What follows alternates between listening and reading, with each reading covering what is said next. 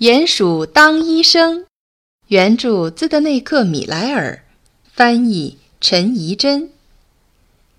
这一次我们要讲的是一个关于友情的探险故事。小鼹鼠的好朋友大耳鼠生病了，小鼹鼠跑去问猫头鹰医生。猫头鹰医生告诉他，有一种叫德国柑橘的花儿可以治好大耳鼠的病。可是小鼹鼠到处找，却找不到那种花儿。小鼹鼠最后能不能找到花儿治好大耳鼠的病呢？请你来听听这个故事吧。世界上再也没有比有个好朋友更好的事了。只要是好朋友，男的、女的都一样好。小鼹鼠的好朋友是大耳鼠，他们每天都在一起玩耍。可是有一天早晨，小鼹鼠叫大耳鼠的时候，没有听到大耳鼠答应他。老鼠洞里静悄悄的，到底是怎么回事？原来大耳鼠生病了。世界上再也没有比这更坏的事了。小鼹鼠想：我宁愿生病的是自己。哭鼻子和抱怨都没有用。不会让大耳鼠好起来，所以小鼹鼠飞跑着去找人帮忙。住在老橡树上的猫头鹰比任何医生都高明，他为整个森林里的居民治病，他一定可以治好大耳鼠。他检查大耳鼠的身体，听他的肺音，又花了很长时间翻阅他那本百科全书。最后，他宣布。唯一可以治好大耳鼠的是一种叫德国柑橘的花儿。说完，他合上书就飞走了。等一等，猫头鹰，等一等！小鼹鼠叫着：“你没有告诉我在哪儿可以找到那种花儿。”但猫头鹰早已飞远了，它太忙了，要照顾全森林里所有居民的健康，可不是件容易的事。可是。没有人知道那种稀罕的花儿，森林里没有人知道，原野上没有人知道，溪谷里也没有人知道，刺猬也帮不上忙，它只对可以吃的东西有兴趣。天哪，我该怎么办？名字这么古怪的花儿不会长在这里，你得到很远的地方去找。所有的动物都这么说。然后他们送小鼹鼠到车站。火车载着小鼹鼠在铁轨上飞驰，仿佛走了好多好多年才停下来。四周的原野景色十分迷人，还有一片大花海。那不就是德国柑橘吗？啊，不，不是的，那是荷兰郁金香。蜜蜂大笑着说。看来我得上别的地方去找。”小鼹鼠嘟嘟哝哝地说。“只是此刻它身在荷兰，而且往前走就是汪洋大海。港口停泊了很多船，但好像是故意安排似的，没有一艘船要离港。我在水里就像鱼在陆地上一样。”小鼹鼠叹气说。就在这时，他发现一个篮子，里面装满了鱼。那些鱼离开了水，只能张着嘴喘着气呼吸。小鼹鼠帮助他们回到海里，他们就像一群小麻雀，争先恐后的游开了。只有最大的一条鱼在等小鼹鼠。你要不要我载着你去哪儿作为报答？那正是小鼹鼠心里想要的。深吸一口气。大鱼喊：“小鼹鼠并不怎么喜欢待在水里，不过它很快看见在海里长着一些奇怪的花儿，那一定是德国柑橘。”小鼹鼠高兴地说：“它采了一只海葵。”可是它的快乐并没有维持多久，它们——鱼儿们、小鼹鼠和海葵，全落入了一条鲨鱼的肚子里。一点办法都没有。他们随着鲨鱼绕了世界半圈儿，直到鲨鱼在非洲被渔夫捕到。渔夫剖开了鲨鱼的肚子，鱼儿们跳了出来。小鼹鼠说：“这朵稀有的花差不多枯了。”那只海葵，它不是花儿，是动物。渔夫们大笑，然后他们把捕来的鱼装到骆驼背上。他们不小心把小鼹鼠也装走了，不过没关系，在没找到能治好大耳鼠的花儿以前，他还得继续旅行。骆驼商队走在一条种满香蕉树的小径上，这段旅程十分愉快。如果小鼹鼠没有那么饿就好了。他伸手摘了一根香蕉，但是一根不够。于是他爬上香蕉树，一根接一根地吃起来。他填饱肚子后就睡着了，而且一觉睡到天亮。但那时骆驼商队早已走得不见踪影了。太阳升起来了，他看见香蕉树下有一堆金色的东西，掉在那上面应该像掉在青苔上一样吧？小鼹鼠高兴地想。没想到那堆金色的蓬松的东西是狮子的鬃毛，小鼹鼠吓得赶紧逃命，真是太幸运了！一头长颈鹿正巧在附近吃草，小鼹鼠赶紧爬到长颈鹿的头上，顺着它的长脖子搭成的桥，跑到了另外一座山上，直到越过了深谷，小鼹鼠才觉得安全了。这里花朵盛开。闻起来气味就像，嗯，就像在丛林里一样。别别摘那朵花儿，小鼹鼠，它会完全破坏你的知觉。一只鹦鹉警告它，但警告来得太迟，没帮上忙。小鼹鼠已经摘了那朵花儿，而且也闻了它。一转眼，他觉得什么事都不重要了。甚至被大象踩到都没关系。不过，大象并不打算踩它，它也只想闻一闻这朵花儿。但那朵毒花却粘在它的长鼻子上了，大象一下子昏倒了。如果没有小鼹鼠的话，事情不知道会变成什么样子。小鼹鼠赶紧顺着大象的长鼻子爬上去，摘掉了那朵花儿。大象苏醒过来，慢慢的走了。我们老在这里互相救来救去，但是大耳鼠怎么办呢？小鼹鼠想。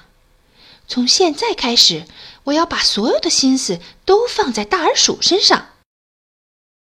只是在丛林里要坚持这样的决定可不容易。不一会儿功夫，一场热带风暴袭来了。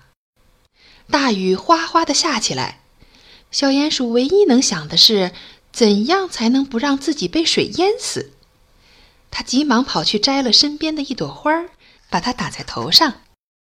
大水很快淹到了小鼹鼠的脖子上。那把伞有什么好？你需要的是一艘船。一条毛毛虫幸灾乐祸地说。小鼹鼠急忙把它的花伞翻过来，当成一条小船。即使是一艘船，在那样的倾盆大雨里也毫无用处。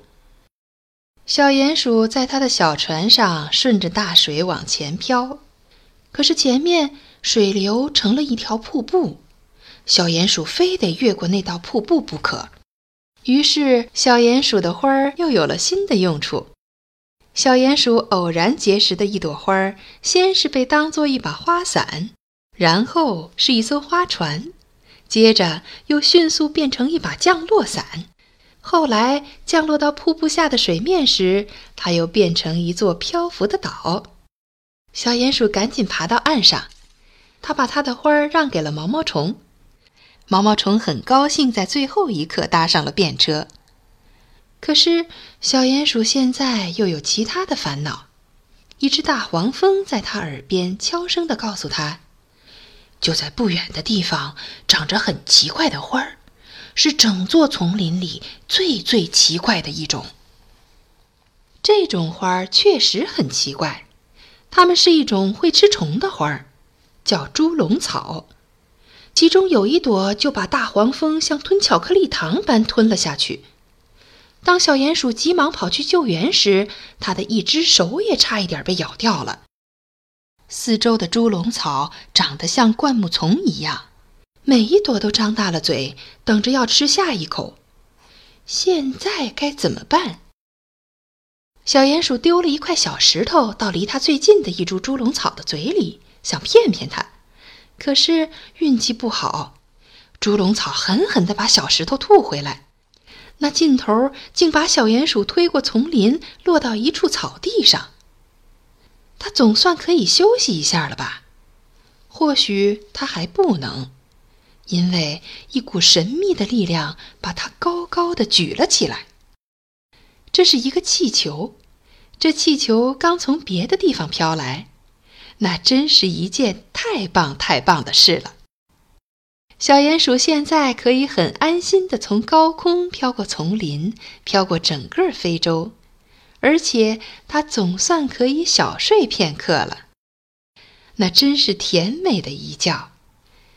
气球静静地飘过陆地和海洋。小鼹鼠沉醉在甜蜜的梦里，它带回了德国柑橘给大耳鼠，大耳鼠的病马上就好了。做着美梦的小鼹鼠突然被惊醒了，一只海鹰啄破了气球，小鼹鼠发现自己落到一片完全陌生的土地上，那里叫澳大利亚，有很多快乐的兔子，那里也有数不清的花儿。可是没有一只兔子听说过那种叫德国柑橘的花儿。小鼹鼠，你只好到别的地方去找那种花了。幸好澳大利亚有服务十分完善的袋鼠出租车。袋鼠出租车带着小鼹鼠到了海边，这样小鼹鼠可以坐着船离开这里。下一班船什么时候开？小鼹鼠问一只白熊。随时，他毫不犹豫地回答。果然，一点儿也不假。在远远的海平面上出现了一个小小的喷水柱。不久，一艘鲸鱼旅游船在码头边停靠了下来。你们想去哪儿？去北极。遵命，请上船。于是大家都上了船。北极有花吗？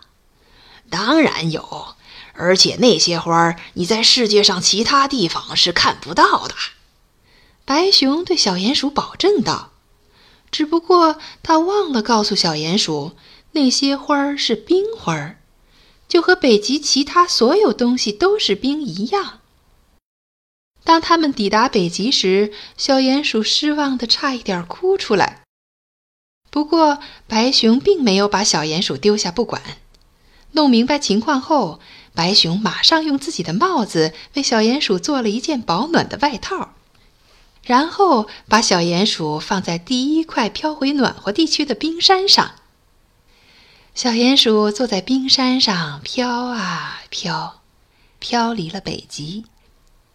天气确实越来越暖和，在起伏的波涛中，小鼹鼠非常舒服的睡着了。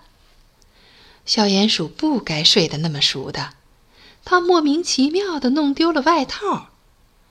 原来是一只章鱼拆走了小鼹鼠的毛线外套。马上还给我！才不呢！我年纪大了，还有风湿病。一只八角章鱼用低沉的嗓音说：“可是那件外套是我的。”小鼹鼠向他抗议。再过不久，就是不穿外套，你也会热得满头大汗的。章鱼说的没错，冰山在暖和的水中很快的融化，后来小的就像茶杯里的一块小方糖，所以最后的几米路，小鼹鼠得用手和脚拍打着水游到港口。接着，他走过港口，穿过一个大城市。终于，他的运气来了。他发现自己来到一个种着各式各样花卉的大花园里。但是在这些盛开的花丛中，他怎么能认出他一直在寻找的德国柑橘呢？我相信这个地方的鼹鼠一定可以告诉我。小鼹鼠心想。可是这儿所有的东西似乎都被施了魔咒，四周看不见一个人，铲子却都自动的在挖掘花床。他们是被遥控的。一个声音从羊齿植物中传了过来。一只鼹鼠坐在阴凉的地方，头上戴着帽子，正在按遥控器上的按钮。需要帮忙吗？他咧开了嘴，对小鼹鼠笑着说，一边还挥着他的手。于是小鼹鼠向他问起德国柑橘。德国柑橘？等一下，我用计算机查查看。他还打了很多电话，也没有结果，甚至在美国最大的植物园里，也没有叫那种名字的花儿。没办法了，我看你只有回欧洲去找了。戴着帽子的鼹鼠说：“别担心，我会送你去机场。”于是小鼹鼠坐上了他的车。他们很快到了机场。你要乘坐的是行李舱。在行李箱旁边有折叠好的降落伞，什么时候你需要，你就可以跳伞下去。好吧，再见了，真的非常谢谢你，小鼹鼠说。可是他一点儿也不开心。飞机起飞的时候，小鼹鼠害怕的闭上了眼睛。过了一阵子，他才发现有好多东西可以看，云就从身边飘过。看起来和从地面上看是那么的不一样。飞机飞了一个小时、两个小时、一整天，直到他从舷窗看到了陆地。小鼹鼠觉得那儿看起来很熟悉，越看越熟悉。机不可失，小鼹鼠说。小鼹鼠打开降落伞，跳了下去。它从空中飘向地面。像是蒲公英的绒毛，也像是鸟的羽毛，然后它不偏不倚地落在一棵老橡树的顶端。猫头鹰惊慌地问小鼹鼠：“咦，你要去哪儿？”“我在找你告诉过我的那种稀有的花——德国柑橘，好让大耳鼠吃了好起来呀。”“那么你一直都在空中找吗？”“当然不是，我到处去找呢。”唉，小鼹鼠叹了口气，可是一直都找不到。你以为那是什么？猫头鹰边说边用它的翅膀指着老橡树下的草地。那个，那是普通的杂草啊！小鼹鼠有点瞧不起地说：“普通，确实是。让我告诉你吧，那就是柑橘。”是所有药草中治疗效果最好的，也就是我们医生说的德国柑橘。小鼹鼠吃惊地看着猫头鹰，但是它开心极了。它摘了满满一抱德国柑橘，很快地把柑橘熬成药，然后捧着满满的一杯，飞快地跑到生病的大耳鼠那里。大耳鼠喝了一口，两口。甚至不需要再喝第三口，病就好了，又可以和小鼹鼠一起玩了。